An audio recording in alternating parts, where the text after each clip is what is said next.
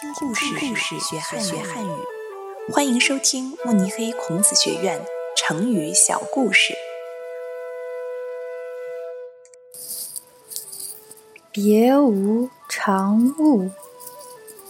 东晋时期，有个读书人叫王公，他生活十分简朴。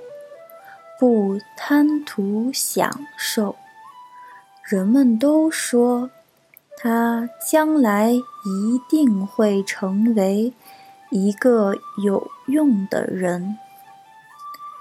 有一年，王公跟着父亲来到都城建康，他的亲戚王臣去看望他。两人坐在一张竹席上谈心，聊天过程中，王晨觉得身下的竹席十分光滑，非常舒服。他心想：王公从盛产竹子的地方来。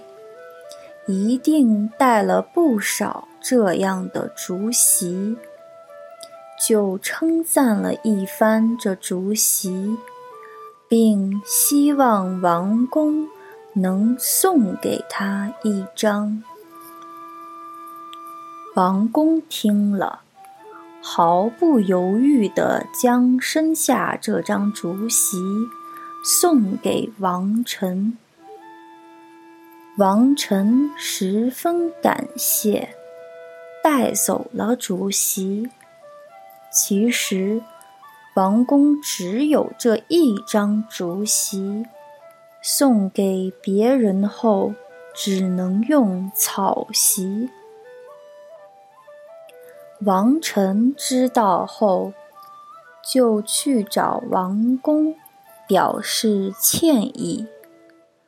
王公笑笑说：“您不太了解我，无生平无常物。”意思是说，他平生没有什么多余的物品，十分简朴。